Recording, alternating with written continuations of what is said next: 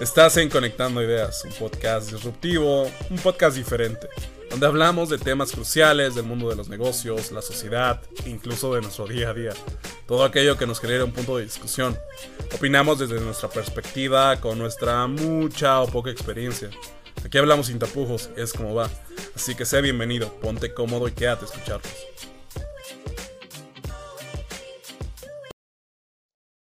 Hola, ¿qué tal? Gracias por estar con nosotros una vez más aquí, en Conectando Ideas. Iniciaremos este podcast con palabras del escritor y filósofo Agustín de Hipona. Estas palabras son, el castigo de toda mente desordenada es su propio desorden. Con esas palabras comenzamos amigos y debo decir que estoy muy contento, muy emocionado, ya que el día de hoy contamos con un invitado que nos compartirá un poco de su experiencia y nos aclarará estas dudas que existen en torno al tema que estaremos charlando el día de hoy, el cual es la salud mental. Nuestro invitado es licenciado en psicología, médico general, cuenta con una maestría en psicología clínica y es psicoanalista. Hoy en día trabaja como psicólogo de la terapia intensiva en el Hospital Infantil de México, imparte clases en la NAWAC y cuenta con su consultorio privado. Él trata lo que se conoce como trastornos graves de la personalidad y psicoterapia general. Alexander Lipsanopoulos. Espero haberlo dicho bien. Un placer estar aquí contigo, que estés con nosotros compartiendo este espacio. Gracias por hacernos un, cachito en tu agenda. ¿Cómo te encuentras, Alex? Muchísimas gracias por la invitación, Sebastián. Sí, sorprendentemente la primera vez que lo pronuncias y muy bien. me, me, encuentro muy bien. La verdad es que hacer un espacio en la agenda para temas como estos y para poder dialogar con ustedes y, poder eh, ahora sí que abordar estos temas es algo que a mí me encanta. Entonces, les agradezco muchísimo la invitación. no, muchísimas gracias. El placer de tenerte aquí con nosotros. Y por otro lado, también presento a mi compañero y amigo Bernardo Jiménez. Berna, ¿cómo te encuentras, amigo? Hola, Sebas. Pues súper bien. En un episodio más, ya el, octavo episodio del, podcast. Eh, muy emocionado y por tener aquí a Alex, un, buen amigo. Eh, fue un gran acierto que pudiéramos invitarlo y que agradecerle también que, aceptara la invitación para hablar de ese tema que creo que es bastante universal y que es de un interés para, todos, ¿no? Entonces, a darle, amigo. Perfecto. Pues bien, como mencioné hace, hace unos pocos segundos, eh, lo que vamos a estar charlando va a ser la salud mental. Bien, para iniciar, debo decir que existen muchas personas, de hecho, yo me considero o me consideraba dentro de ellas en que cuando escuchan esta palabra o este término de salud, nada más, eh, lo relacionan con dos elementos. La alimentación, es decir, llevar una dieta saludable, de contar cuántas calorías debe de ingerir al día, cuántas comidas debe hacer al día, etcétera, etcétera. Y por otro lado, eh, quizás pensamos también en lo que es la actividad física, ¿no? Ir al gimnasio, algún deporte, salir a correr, nadar, etcétera, etcétera. Pero en ocasiones, eh, como reitero, yo también me incluyo, como que pasa desapercibido esta, esta salud interior, valga la redundancia, mental, que a veces parece que se le resta importancia, en lo cual es un gran desacierto. En este caso, Alex, me gustaría preguntarte, ¿a qué crees que se deba esto? ¿Por qué en ocasiones parece que las personas le toman más importancia a otro tipo de, de cuidados y a la salud mental parece que le restan importancia o lo dejan para el último? Esa es una excelente pregunta y la respuesta yo siempre lo he visto muy simple, que es porque es algo intangible. Cuando te lastimas el brazo, cuando te caes, cuando este, no sé, te lastimas haciendo ejercicio, cuando te enfermas, ubicas dónde está el dolor. Vas con el médico a que te cheque, a que te ponga una pastilla, a que te cure, pero con la salud mental se vuelve esta cosa tan intangible, tan raro, tan no sé cómo se huele, cómo se respira, si se toca, si no se toca, que de alguna forma lo hacemos a un lado. Ahora, ¿por qué lo hacemos un lado? Puede ser tanto porque o nos da miedo lo que nos está ante algo tan desconocido, o por otro lado, como no lo entendemos o como no sabemos qué es, pues tampoco queremos entenderlo tanto. ¿Para qué me desgasto en saber qué diablos me pasa o, saber qué es lo que siento si me puedo poner este, una guarapeta de esas o si mejor puedo, no sé, gastar X cantidad de tiempo y dinero en otras cosas que me gustan más? Exacto, creo que eso es, algo importante lo que comentas porque a veces es como de, bueno, pues nada más es un, pequeño este, bajón si me siento mal y voy y me echo unas chelas con mis compas y ya voy a estar al 100, cabrón, ¿no? o ay, es algo pasajero y pues nada más tengo que dejar de pensar, incluso así, ¿no? Textualmente, debo dejar de pensar en pendejadas y enfocarme en, otra cosa. Pero sí es sumamente importante, ¿no? Sí, o sea, es sumamente importante identificar eh, ese tipo de señales que te pueden dar un detonador para decir, bueno, ¿sabes qué? Planeta sí necesito terapia. Creo que ir a terapia es un proceso que, que, se tiene que hacer regularmente, no, no necesariamente porque tengas un, un tema tan grave, pero Tú, Alex, por tu experiencia y por, por todo esto, ¿cómo podemos identificar precisamente esas señales o, qué tipo de comportamientos tendríamos que tomar en cuenta para decir, sabes qué, pues es una alerta, cabrón, y podría ser un problema que pueda desarrollar incluso más problemas, no solamente conmigo mismo, sino con la gente que me quiere, que en este caso es mi familia? Haces una excelente pregunta, Bernardo. Eh, mira, mi respuesta lo divido siempre en dos. Eh, uno es quiénes deben de ir a terapia, todos. Y no porque todos estén mal mentalmente, todos estén jodidos, este, todos ahí tienen dolor. No, sino que la terapia puede ser o para introspeccionar, sanar, curar algunas cosas que duelen, pero muchas veces es una cuestión de exploración personal que dices, ah, cabrón, ¿cómo no iba a conocer esto que ya es de mí? ¿Cómo no me conozco en ese sentido? Entonces, en un sentido de desarrollo, de exploración, todos. Ahora, específicamente en tu pregunta de cómo identificar cuándo, que reitero, es una excelente pregunta, eh, muchas veces cuando alguien está pasando, por ejemplo, por un famoso episodio depresivo, muchas veces no se dan cuenta que están deprimidos, pero empiezan a comer menos, empiezan a tener menos ganas de, ir a, X actividad que les gustaba antes, luego de la nada se sienten culpables, empiezan a tomar más o empiezan a fumar muchísimo más, o, este, o se encuentran, por ejemplo, de la nada, como en un grupo social que, o con amigos diferentes a los de antes que empiezan con conductas muy autolesivas, muy, muy como casi peligrosas, ¿no? De voy a conducir ebrio casi todos los días y no ebrio de que, bueno, ya estoy happy, agarro el volante y me voy un kilómetro, no. estoy mareado, veo triple, este, ya no sé en qué pinche idioma estoy hablando y me voy a 120 en viaducto, ¿no? O sea, sí, sí. esos son uno de los conductas de alto riesgo. Eh, otros, por ejemplo, como esos detonantes chiquitos, otros, por ejemplo, es cuando de plano no ubicas qué sientes, que me, siento mal, me siento ansioso, pero no sé qué es. O también, justo cuando dices, no, ¿para qué voy al psicólogo? Ah, pues en ese preciso momento ve al psicólogo. este, en ese momento en que te cuestionas que como, ¿para qué? ¿Qué chingados me va a servir? Ah, bueno, en ese momento vas. Porque justo es ahí tú solito diciendo, no, hay una comodidad en el malestar, aunque no lo crean. Hay una comodidad entre lo que estoy viviendo, entonces quizás no me quiero salir de aquí todavía quizás aquí estoy bien. Y entonces ir a terapia me va a hacer o enfrentar esto o entenderlo, o quizás ni eso, nomás voy a poder expresarlo. Pero cuando, pues justo cuando hay malestar, cuando hay ansiedad, cuando hay conductas que no se ubican como de mucha ayuda propia, sino que más autolesivas, y, este, y justo cuando ya se empiezan a deteriorar relaciones sociales, trabajo e interpersonales.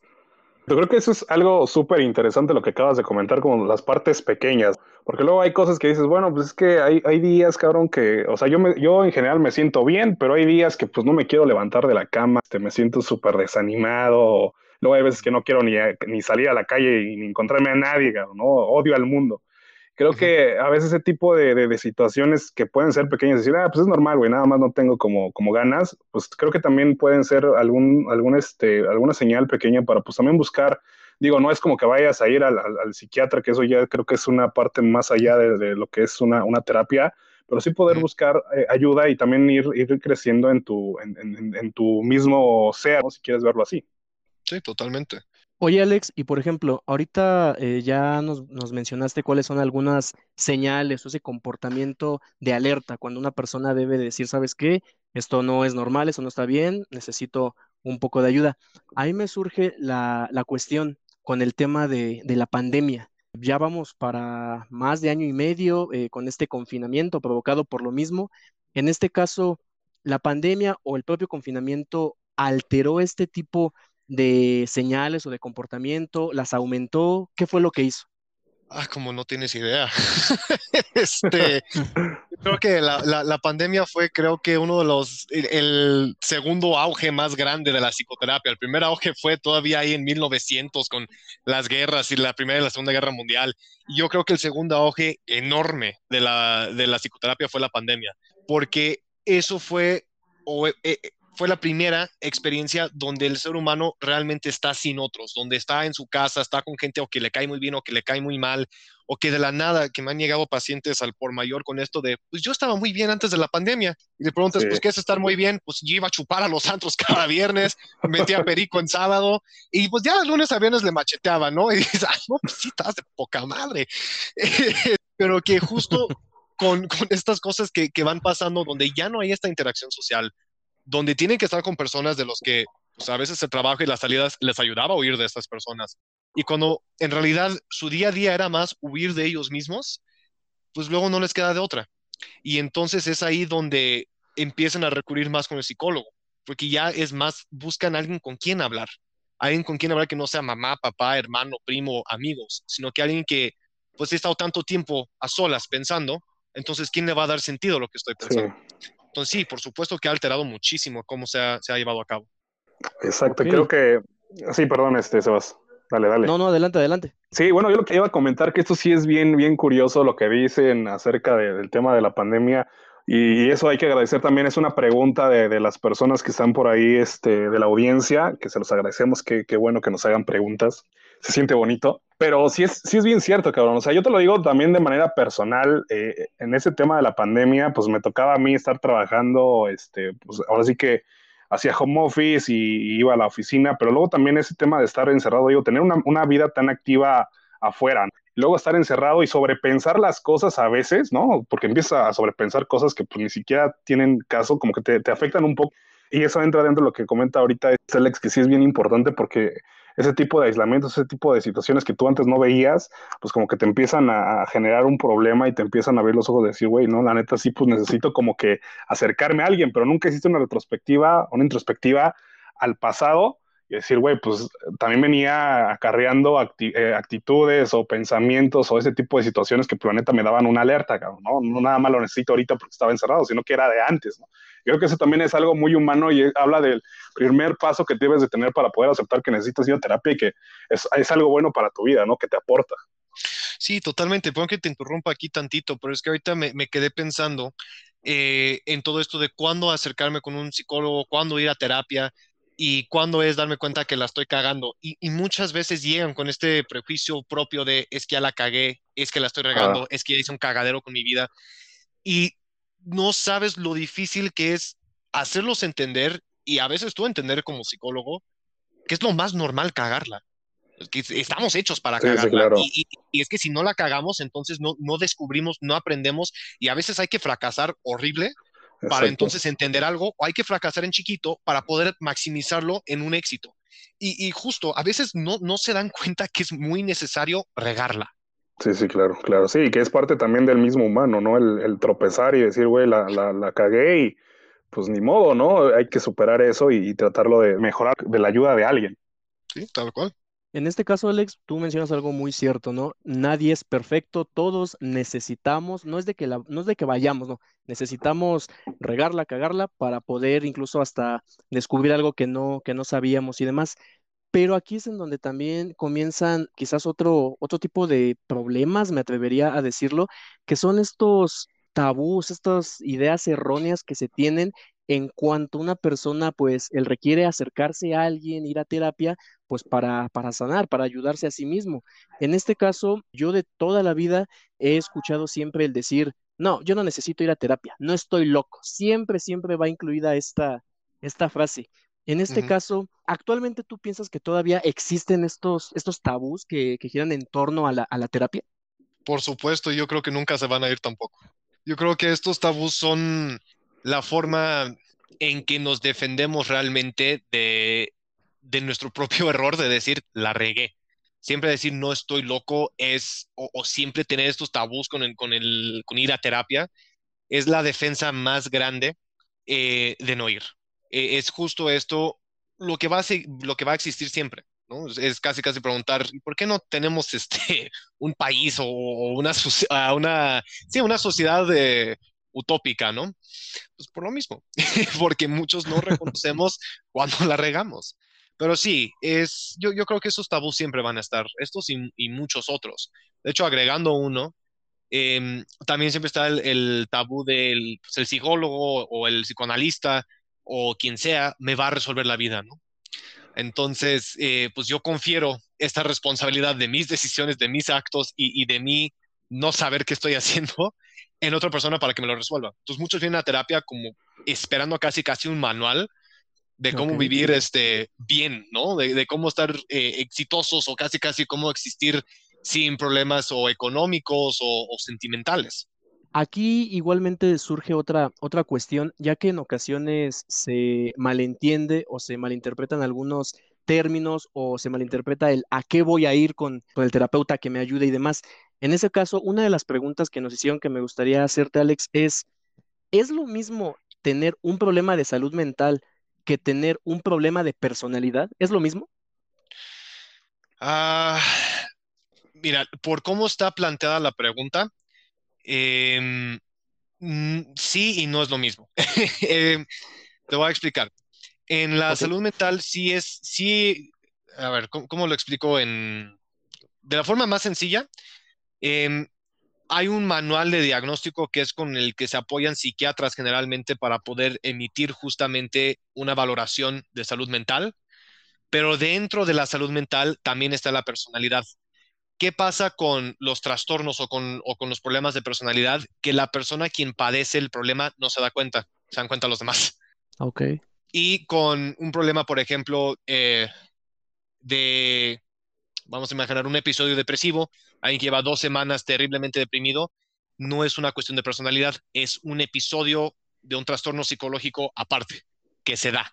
Y con algo de la personalidad es algo continuo, perpetuo eh, y que requiere de muchísimo trabajo terapéutico el poder pulir algunas características.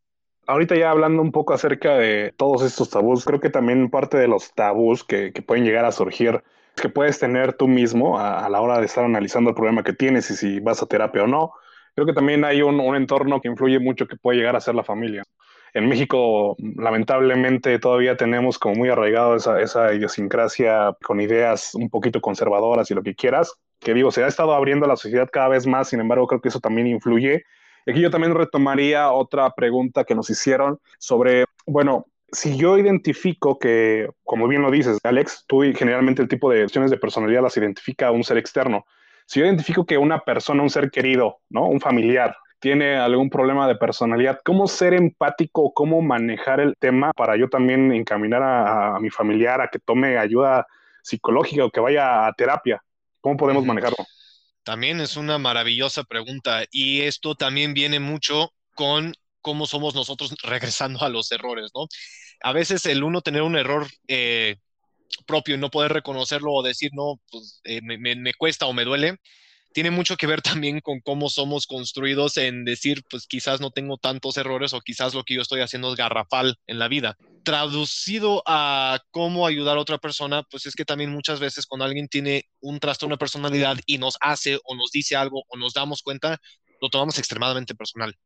Lo tomamos como si a nosotros realmente nos odiara, como si nosotros fuéramos el problema y hasta cierto punto nosotros nos compramos el problema de su personalidad. Sí, sí, sí. ¿Y, qué es lo que pasa aquí? Pues que justo a veces hay que deslindarnos o no deslindarnos, desligarnos un poco de esta cuestión o de este sentido eh, tan personal a cómo lo estamos tomando. Es decir, si veo que una persona me la está mentando porque tiene hay problemas de rabia y porque su personalidad es así, y cómo encaminarlos, pues muchas veces es decir, ¿sabes qué? Comprendo que estás enojado, seguramente estás enojado por eh, X situación que te pasó. Si yo estuviera igual, me pasaría también eh, sin embargo, creo que no es la mejor forma en la que estamos conversando, en la que estamos llevando a cabo la situación, y sí decirlos tratando de comprender, tratando de hacer que ellos se comprendan y que ellos agarren un interés en empezar a explorar qué es lo que les está sucediendo. Ok, de hecho, en torno a eso, lo que estás comentando, hay veces que dices, bueno, ya identifiqué que mi familiar, que mi novia, que mi hermano, que X cosa, tiene un problema, ¿no? Y lo que voy a hacer es pues darle mi experiencia o darle consejos que le pueden servir. Y creo que podemos entrar ahí dentro de las falsas terapias, porque a veces puedes decir, bueno, pues yo voy con mi compa, cuando me siento deprimido y ya este güey me dice como las palabras correctas y, ya estoy al 100, ¿no? Y al día siguiente pues a darle. Pero tú también cómo ves esa, esa, esa parte. Digo, creo que a veces sí estás muy casado con eso y dices, ah, pues es que yo tengo a la amiga que siempre está en los momentos más este, rotos. Digo, eso también es importante porque tú como el proceso de amistad, pues también es bueno escuchar a la gente para que se desahogue un poco y posteriormente quizá ya tú te haces un juicio y decir, ¿sabes qué? Planeta, mi mejor recomendación es que busquemos quizá ayuda, ¿no? Te voy a ayudar. Pero hay gente que sí se casa mucho con eso de pues yo voy y me, me echo unas chelas con, con, mi amiga o voy y le lloro a ella y lloramos juntos y ya esa es nuestra terapia. Eh, ¿cómo, ves, ¿Cómo ves esa parte? ¿Cómo la podríamos cambiar y convertir a, pues sabes qué, pues igual vamos juntos a terapia? Mira, justo también aunado a, a la pregunta pasada, eh, muchas veces el poder empatizar con otra persona sí es poder decirles, entiendo que estás enojado, entiendo que estás triste, pero sabes que creo que yo no te puedo ayudar. Te puedo escuchar todo lo que quieras, eh, pero quizás hablando con alguien que esté mejor capacitado es lo que te va a ayudar. Ahora, respecto a las falsas terapias, mira, entre mi pensamiento personal y mi imagen profesional, hay una línea este, muy gruesa. ok. Mira, como profesional, eh, estoy un tanto, no obligado, pero tentado a tener que decir, bueno, si te funciona entonces o si eso es algo que te ayuda, pues adelante, si no le está haciendo daño a nadie más y si sientes que pues es un alivio para ti, dale. okay. Pero de forma personal, yo soy de la idea que no hay nada que pueda reemplazar una psicoterapia hecha y derecha. Sí, una, claro. bien hecha uno con alguien que tiene años de experiencia, uno que está especializado, alguien que tenga eh, un posgrado, digamos, en X psicoterapia, ya sea humanista, cognitivo-conductual, gestalt o en este caso psicoanalista, eh, y que justo, es puta, me voy a debrayar, entonces agárrense. este, eh, que justo con estas falsas terapias como han sido eh, barras de access, una cuestión espiritual, que digo, no confundir la espiritualidad con eh, terapias alternativas enfocados a los ángeles, a lo que sea, porque esos muchas veces generan una expectativa casi casi de, ah, el universo controla lo que yo estoy haciendo, a ah, los ángeles o un poder mayor controla, este, ah, si me toco un nervio o un punto de presión en mi cabeza, entonces libero la tensión que traigo sí, de mil recuerdos reprimidos y dices, no hombre, si fuera así de fácil, entonces o todos seríamos millonarios o todos tendríamos salud mental o al mismo tiempo, pues yo tomaría una responsabilidad tremenda sobre mis afectos, pero no, el gran pedo de estas, de estas terapias falsas es que no se responsabilizan de un carajo de las acciones que hacen sino que le ponen parches para entonces decir, ah, entonces el gran universo es lo que está haciendo que yo me comporte así. Ah, eh, mi punto de presión que está totalmente tenso es lo que hace que yo me encabrone tanto, ¿no? Sí, claro. y, dices, pues no, mano, o sea, sí, échale ganas, págale a tu psicólogo, invierte, porque como ustedes están hablando de finanzas en el episodio pasado, pues adivina qué, hacia uno mismo también es una inversión. Exacto, Invertimos sí, en el invertimos en el gimnasio, invertimos en qué vamos a comer en el súper, invertimos en la salud mental. Esos son inversiones. Son inversiones Exacto. más intangibles que no nos damos cuenta hasta que quizás ya tengamos más años y decimos, ay cabrón, qué bien me siento ahorita.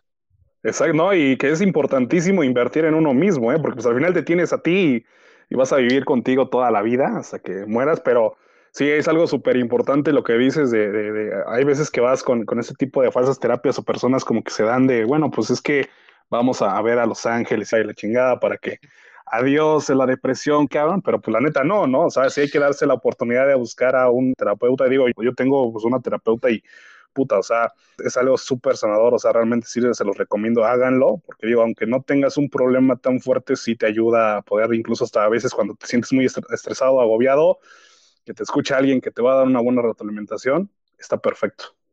No, justo, y, agregándole un poco aquí, o sea, justo, reitero, no estoy en contra de las terapias alternativas. Sí soy mucho en la idea de, si tú crees en eso, si a ti te funciona y si ves que como ser humano estás mejorando eh, desde cómo te sientes para contigo, para con otros, no le estás haciendo daño a nadie, adelante.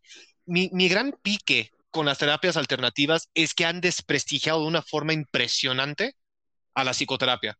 Ha, okay. Han habido charlatanes, han habido personas que han tomado dinero que, que, manipulan y que han encontrado un nicho en una vulnerabilidad emocional vendiendo curas milagrosas. Y si, si los milagros existieran, reitero, seríamos una utopia. Definitivamente. Oye, Alex, y por ejemplo, ahorita ya que aclaramos esto de que, bueno, o sea, si a ti como persona te funciona esto, pues adelante, nos diste tu, tu punto de vista. Pero aquí, por ejemplo, supongamos que una persona tiene una infinidad de, problemas, ya sea económicos, familiares, con la pareja, etcétera, etcétera, tiene la, cabeza hecha, un caos y de la nada un día dice, ¿sabes qué? Que, ok, lo, lo acepto, necesito este, ir con alguien, necesito ir a terapia. ¿Existe algún, no sé cómo llamarlo, un indicador, algún momento en el cual la persona finalmente decide ir a la terapia? ¿Existe algún momento en cuando se decide o es cuando ya de plano los problemas lo rebasaron? ¿Tú cuándo crees que es ese momento cuando las personas se deciden a, a ir? Yo creo que hay dos puntos de acercamiento a un psicólogo. Uno, cuando estás en crisis, cuando traes un ataque de pánico, cuando traes una crisis depresiva, cuando no dejas de pensar en, suicidarte o, o, que medio mundo te odia. Eso es uno de los primeros acercamientos que te pueden llegar en un estado de crisis. Eh, y hay que estar bien diestros, hay, hay que saber y, y, hay que saber manejar primeros auxilios psicológicos, que no es reservado solamente a los psicólogos. Ahí cualquier persona lo puede hacer eh, que es saber calmar a la persona, escucharlo y, y, hacer, digamos, que puedan recuperar su sentido de sí. Eh, pero esos son los primeros acercamientos que tienen cuando están en crisis. Así me han llegado varios. Y okay. el otro punto es cuando hay una enorme sensación de incomodidad. O sea, de decir, justo, no voy bien con mi pareja, no me siento bien este, en, con, en relaciones, en la economía emprendo y luego me da hueva y ya no le sigo, entonces ya me está rezagando económicamente. Y muchas veces también llegan por cuestiones de autoestima, de, ay, siento que soy un pendejo, siento que no sirvo. Y lo más chistoso va a pasar, y aquí igual debrayándome, perdón, cuando quieran que me calle, interrúmpanme. ¿eh? No, no, este, no, no, tú sí. que me, me, la dedico este, 11 horas escuchando a personas y luego nada más ahí hablo una hora con, con mi mujer. Entonces, este, no, pero eh, regresando a, a, lo mismo, eh, una razón por la cual yo, yo decidí estudiar eh, psicoanálisis, por la cual me, me interesó muchísimo, eh, yo, yo, estaba en un, en un choque con cosas más pragmáticas como son el cognitivo-conductual. O sea, con los cognitivo-conductuales ellos sí son de, ah, bueno, tienes un estímulo, tienes una respuesta, entonces casi casi hacemos un mapeo neurológico para ver eh, cómo estás respondiendo ante ciertas cosas y lo quitamos. Y es muy rápido y es muy efectivo pero caen en parches. O sea, caen en, ah, tienes una fobia, te la quitamos en seis meses, pero adivina qué, en un año más vuelves a tener la fobia, ¿no? Okay. Eh, entonces son muy buenos, son muy efectivos, pero a mí me gustó el psicoanálisis porque siempre pregunta y cuestiona el por qué. Y no okay. se acaba el chingado por qué. Eh, y, y, por qué te sientes así? ¿Y por qué eres así? ¿Y, ¿Y, por qué actúas de esta forma? ¿Y por qué te sientes como te sentiste? ¿Y por qué crees que hicieron? ¿No? O sea, entonces cae en un porqué tremendo. Ahora, la razón por la cual me estoy debrayando a dar esta breve explicación es porque muchas veces te llegan diciendo es que sabes que eh, me siento muy mal con mi pareja. Y les das media hora de que hablen o les das dos entrevistas a que hablen mm. y de la nada sale así todos, absolutamente todos los problemas que realmente hicieron que llegaran. Sí, es sí. que mi mamá me pendejeaba, mi papá este, nunca estuvo, eh, desde que voy a la escuela me hacen bullying. O sea, llegan por una cosa y realmente van a tratar otro. Sí, sí. Ok, ok, ok. Y bueno, esto, esto es más normal de lo que parece, Alex. O sea, es decir, puede que a lo mejor la persona dice, ¿sabes qué? Es que soy hasta la madre por las deudas, por el trabajo, por etcétera, etcétera. Y es muy normal que entonces lleguen y como dices tú, a lo mejor están media hora hablando de eso y de la nada, chingale, un chispazo y empiezan a sacar todo lo demás. ¿Eso es muy normal o pasa pocas veces? No, eso es totalmente normal. Este, es, es muy, muy, muy normal. Y cuando tú estás sentado del CIA de, de analista o de terapeuta, es este, hasta interesante ver que picas tantito un botón o das un aguijonazo donde lo tenías que dar y ahí explotan. O sea, sueltan, lloran, se enojan, empiezan a decir, no, sí, que todos chinguen a su madre. O sea, llegan con esos grados de enojo tremendo. Es, es de lo más normal del mundo.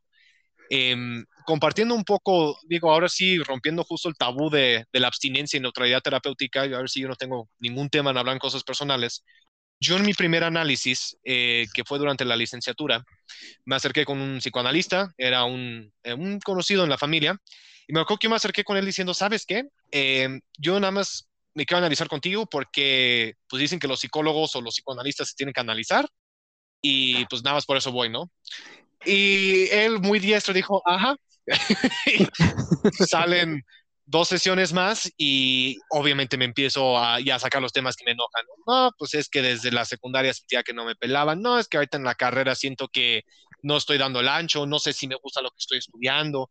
O sea, y yo llegué una vez diciendo, ah, lo estoy haciendo porque es requisito, ¿no? No, o sea, dale tiempo y, y, uno ya empieza a sacar el por qué realmente. Pero sí es de lo más normal. Y está súper padre porque digo yo que he estado también eh, haciendo terapia. O sea, cuando, cuando estás en ese proceso también hablando con tu terapeuta, te escuchas a ti mismo de cosas que, pues, o sea, tú, tú llegabas con un problema, como bien lo comentas, dices, bueno, pues yo me sentía mal por tal cosa, o, o, quiero este, mejorar quizá mi relación con mi pareja, pero yo cuando vas hablando y te vas escuchando dices, güey, la neta también vas entrando en esa conciencia de que algunas cosas pues no estaban tan bien y que también es un proceso y un trabajo. Y eso es a lo que quiero llegar con el tema de los procesos, ¿no? ¿Cómo es eh, todo este proceso de, terapia una vez que tú ya te acercas con un terapeuta, con un psicólogo y empiezas a trabajar? ¿Cómo es esta experiencia de, llevar una terapia a cabo?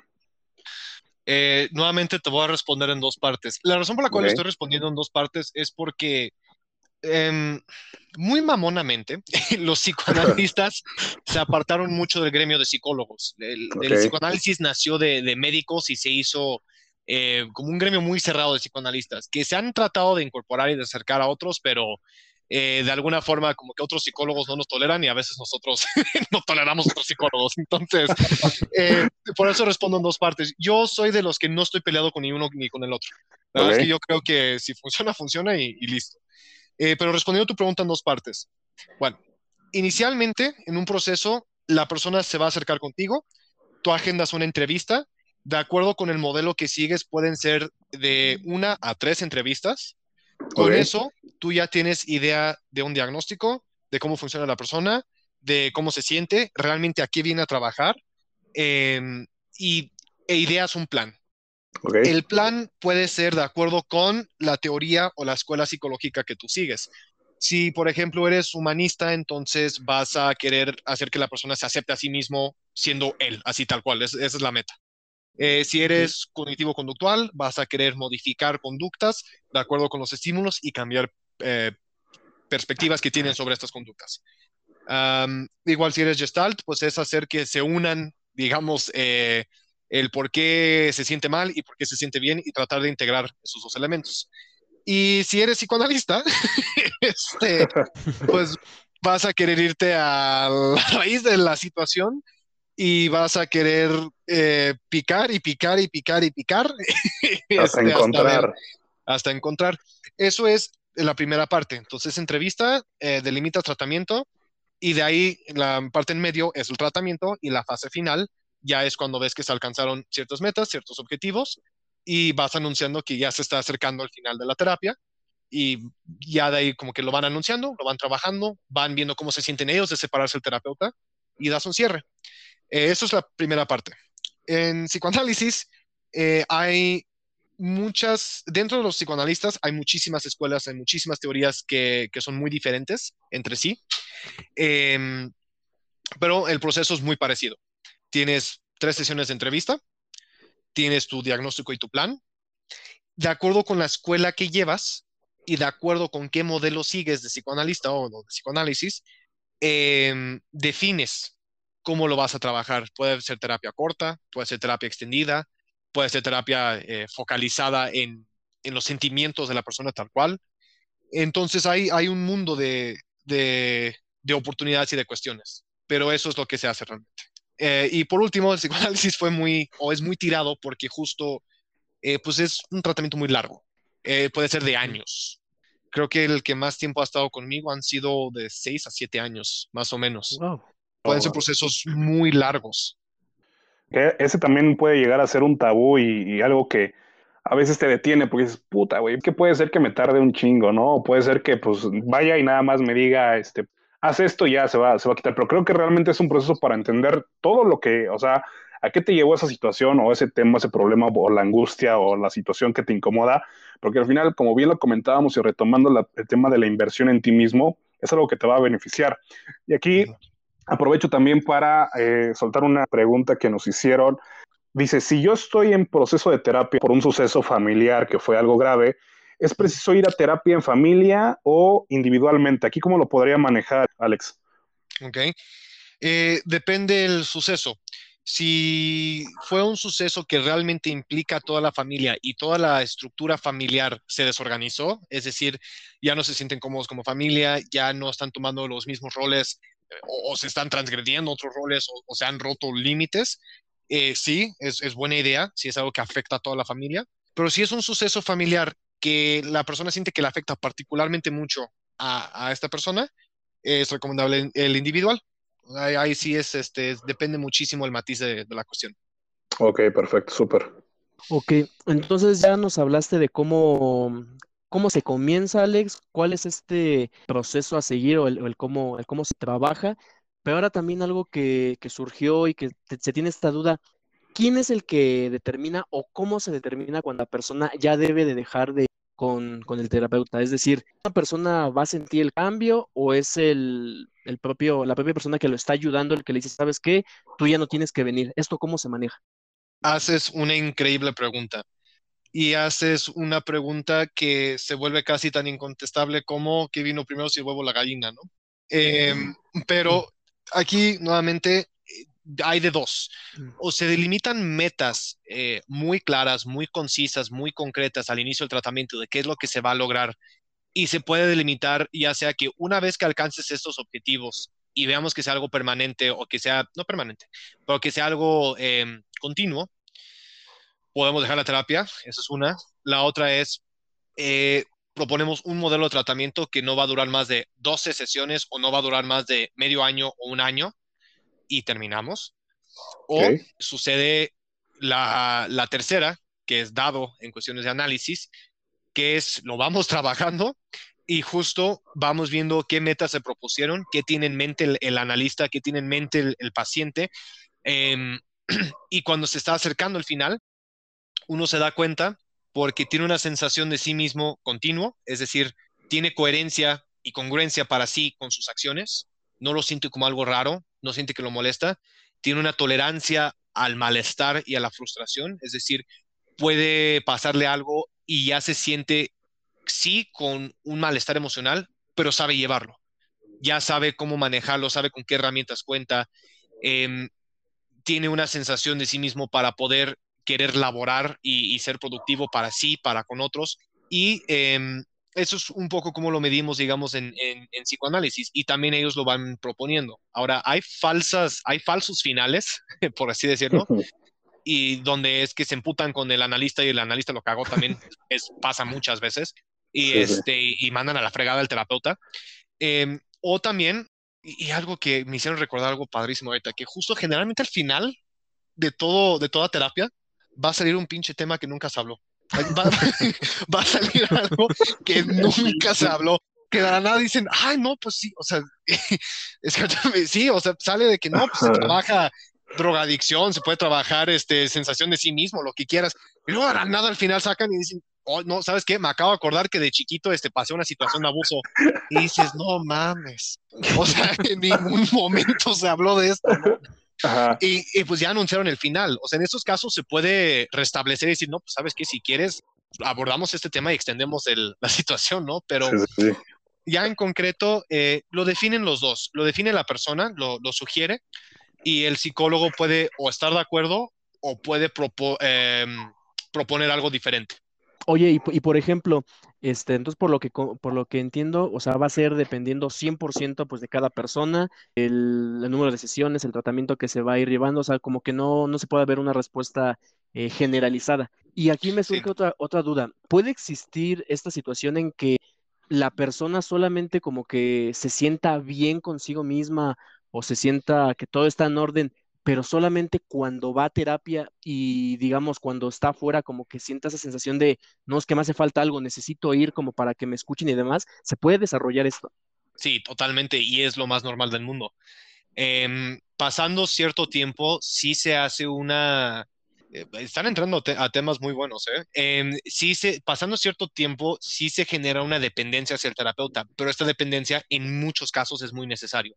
Eh, porque es justo donde se los voy a poner así, no, no voy a sonar quizás un poco romántico, pero realmente la persona o, el paciente que tenemos enfrente, nosotros como terapeutas tenemos un enorme honor y una enorme responsabilidad que es que esa persona nos está invitando a su mundo interno, a su vulnerabilidad y nos está invitando a cosas que nadie más o ha escuchado o que nadie más ha podido empatizar o que nadie más le ha podido dar una explicación.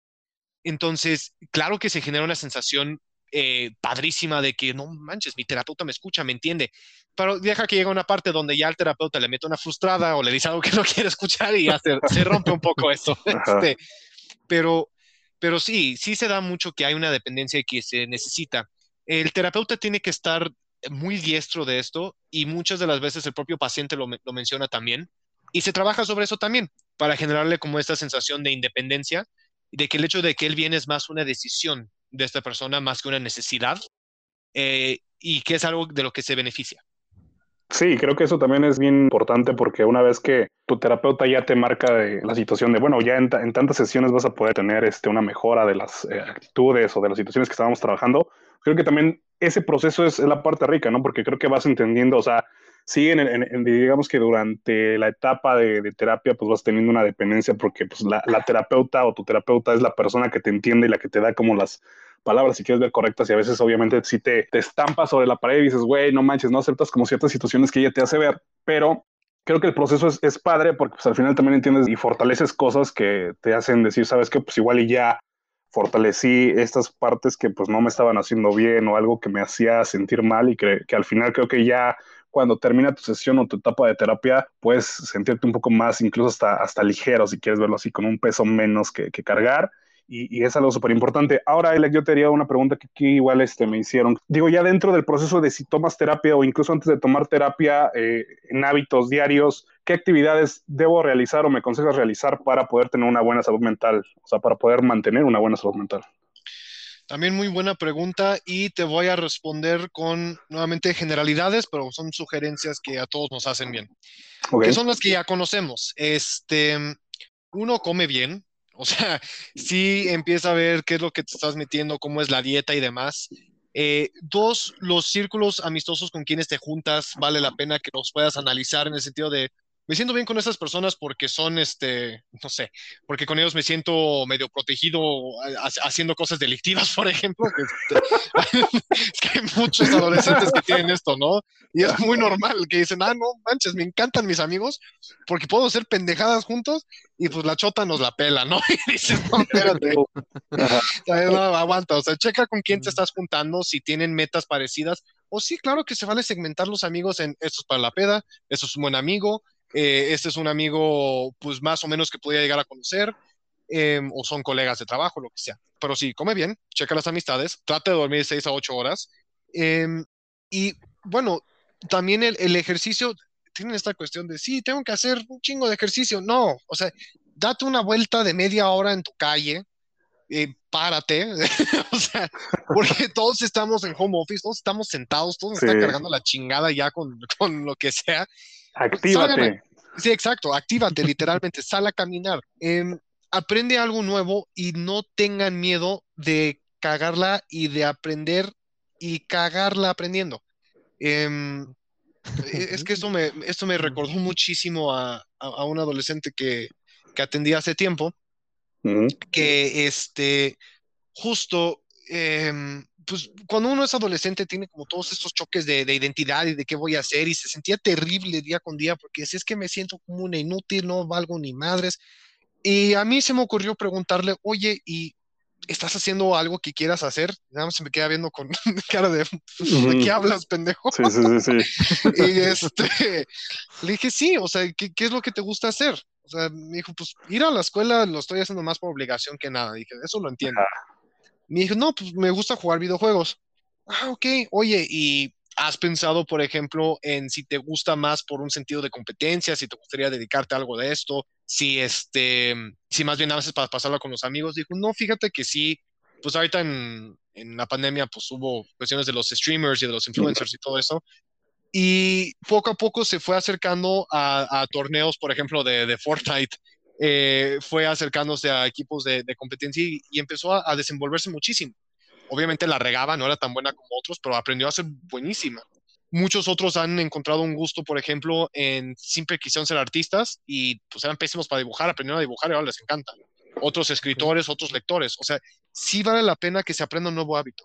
Perfecto. Oye, Alex, también otra pregunta me, me gustaría hacerte. ¿Existe, no, no sé cómo decirlo, algunas palabras, existen las palabras correctas o de qué forma una persona le puede decir a otra, la, la puede invitar a que vaya a terapia, pero sin que exista este temor tanto de decir, es que no, no es ofensa, o sea, no te estoy diciendo que, que, que, que te urge o que necesitas, pero simplemente que la otra persona lo tome como algo eh, positivo, algo bueno, y que eh, esta persona no se sienta con la necesidad de decir, chinga, es que a lo mejor ahorita hasta me va a contestar al- la clásica, ¿no? ¿Qué me estás diciendo? ¿Que estoy pinche loco o algo Sí. así? ¿Existe alguna forma correcta de, de hacer esta invitación?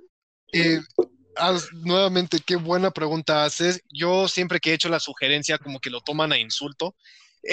Este, y, y fíjate, en cuanto me preguntaste eso, me, me recordaste a, a cómo me llevo en, en un muy buen sentido eh, con, con mi mujer, que siempre que caen algunos que hemos llegado a argumentar o que hay algo que no nos gusta o que vemos que hay algo, por ejemplo, si yo, eh, bueno, no, no, no es secreto, no lo voy a esconder, yo fumo chacuaco. Este, entonces, cuando ella se da cuenta que estoy fumando más o que estoy más estresado, que estoy más este, ansioso o que no me ve como tan, tan alegre, este, sí, sí nos acercamos con mucha delicadeza, con, con mucha cautela en ese sentido, con muchísimo amor, porque creo que la sugerencia viene del amor y viene de la empatía, y no me refiero yo con mi pareja nada más, sino que de una persona a otra. Si haces la recomendación es porque te importa la persona. Y creo que la mejor forma de decírselo es diciendo por qué te importa esa persona, por qué lo sugieres y qué beneficios crees que podría tener esa persona. Entonces, obviamente, si soltamos, el, pues ve a terapia, cabrón, pues van a decir, no, pues ¿por qué no vas a. este... Por allá, sí, ¿no? ¿no? sí, exacto. Sí, censurado, ¿no? Pero si dices, este, pero si dices, oye, mira, o sea, eres una persona que estimo mucho, eres una persona que quiero muchísimo, te he visto en muy buenos momentos, te he visto en momentos muy malos, em, pero creo que ya estás llegando a un punto donde parece que como que tampoco ya, ya, ya te lo puedes resolver tú, ¿no? O sea, ha- has pensado acercarte con, con un profesional, alguien, alguien que te escuche, más que un amigo o más que un familiar, y con eso generalmente suavizas el madrazo cuando ya les dices que los importas, que, que los quieres, ya con eso suavizas el madrazo y ya lo, son mucho más receptivos. Perfecto, ¿no? M- Muchísimas gracias. Eh, bueno, pues nos estamos acercando ya al final de, de este podcast. Eh, Bernardo, te pregunto, eh, ¿tienes algún comentario final o alguna pregunta que tú le quieras hacer a, a este Alex? Pues digo, creo que Alex nos ha dado muy muchas buenas respuestas, cabrón. La neta, bueno que, que está hoy con nosotros compartiendo todo esto.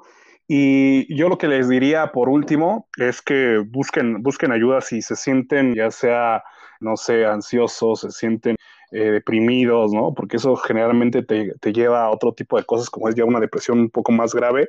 Hay, digo, incluso para gente, no sé, que no tiene como los suficientes fondos económicos para poder pagar un- una terapia este, ya en forma, acérquense a muchas instituciones que, que igual los apoyan, como el INJUVE, ¿no? Que también es una institución que ayuda específicamente a los jóvenes y que tiene pues su línea de ayuda. También es las universidades, acérquense a las universidades como la Facultad de Psicología de la UNAM, el mismo Politécnico que también brinda asesoría psicológica y terapia a, a costos muy este, accesibles. Entonces, la terapia es para todos, ¿no? No, no significa que porque tengas una depresión o porque pasó un- una cuestión muy traumática es porque necesitas ir a terapia. O sea, creo que todos necesitamos en algún punto ir a terapia, que es un proceso también de, de sanación incluso humana y, que te conozcas a ti mismo, porque muchas veces nosotros ni siquiera nos conocemos eh, a- al 100% y que eso también te hace conocerte qué te gusta, qué, qué es lo que te hace daño, qué es lo que no te gusta de- de- de las cosas, de las personas, de la vida y que es un proceso bien interesante y bien rico y que se disfruta y que también te, te da una, una mayor proyección de cómo ver la vida mejor, ¿no? Entonces, este, acérquense a, a- un terapeuta y siempre es un buen tiempo para poder ir a terapia. Concuerdo 100% contigo, eh, Bernardo. Alex, coment- ¿algún comentario final, recomendación, consejo que les puedas dar a todas las personas que nos, que nos escuchan? Sí, este, me voy a llevar unos minutitos nada más en decir esto, igual a- agregado a lo que, a los que dice eh, Bernardo también está la Asociación Psicoanalítica Mexicana, ellos tienen su centro de atención eh, a la comunidad, también son ya analistas ya en posgrado o ya formados de, de posgrado.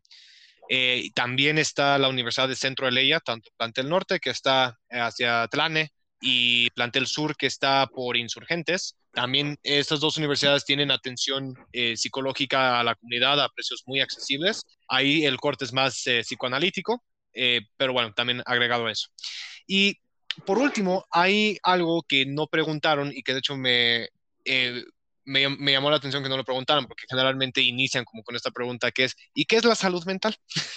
este, y bueno, aquí de hecho es un, es un terreno bien interesante. Y estoy abriendo esto porque creo que ahí va el consejo también en ese sentido. La salud mental ha sido esta madre que, la OMS ha tratado de definir como el bienestar eh, biopsicosocial en estas tres esferas de la vida, porque dices, no chingues, pues es que si estoy enfermo, si tengo una gripa, ya estoy mal mentalmente. Si me siento mal mentalmente, pues ya estoy mal mentalmente. Y si socialmente estoy en un país donde las oportunidades laborales están de la chingada, este, gano muy poco o, estoy en una familia mala, lo que sea, pues también estoy mal. Entonces, como que salude también a este hecho de que salud mental eh, nunca lo hay, o como que nunca vas a poder estar bien en una de estas y conseguir el bienestar en los tres, pues está muy cabrón. Entonces, a mí me gusta sugerir eh, la salud mental como la habilidad más bien de tener una sensación de satisfacción propia sabiendo quién es uno, aceptando sus rarezas, sus eh, cosas únicas, lo que lo hace individuo, lo que lo hace llorar, lo que lo hace enojar. Todo esto es lo que conforma a una persona y sabiendo que lo sienten, que lo tienen y que está bien sentir y que está bien ser la persona que son, ya es bastante salud mental. Es más de lo que podría pedir este, muchas otras personas. Y eh, por último, también quería mencionar, no estén peleados con la psiquiatría. este, sí, los psiquiatras obviamente van más hacia una orientación más farmacológica, más médica, eh, pero muchas veces eh, nos apoyamos también los psicólogos en ellos. Nos, nos apoyamos en, en casos que justo pues está bien que no puedan producir, digamos, su propio serotonina, ¿no? Entonces, pues que necesitan ir con un psiquiatra que les dé el Prozac o que dé cualquier otro medicamento, también es válido y también es, es, es bueno a veces acercarse con ellos también. Pero, por último, lo que yo les podría recomendar y que es la recomendación más vaga y quizás la que más me ha inventado la madre por ella es, sean ustedes mismos.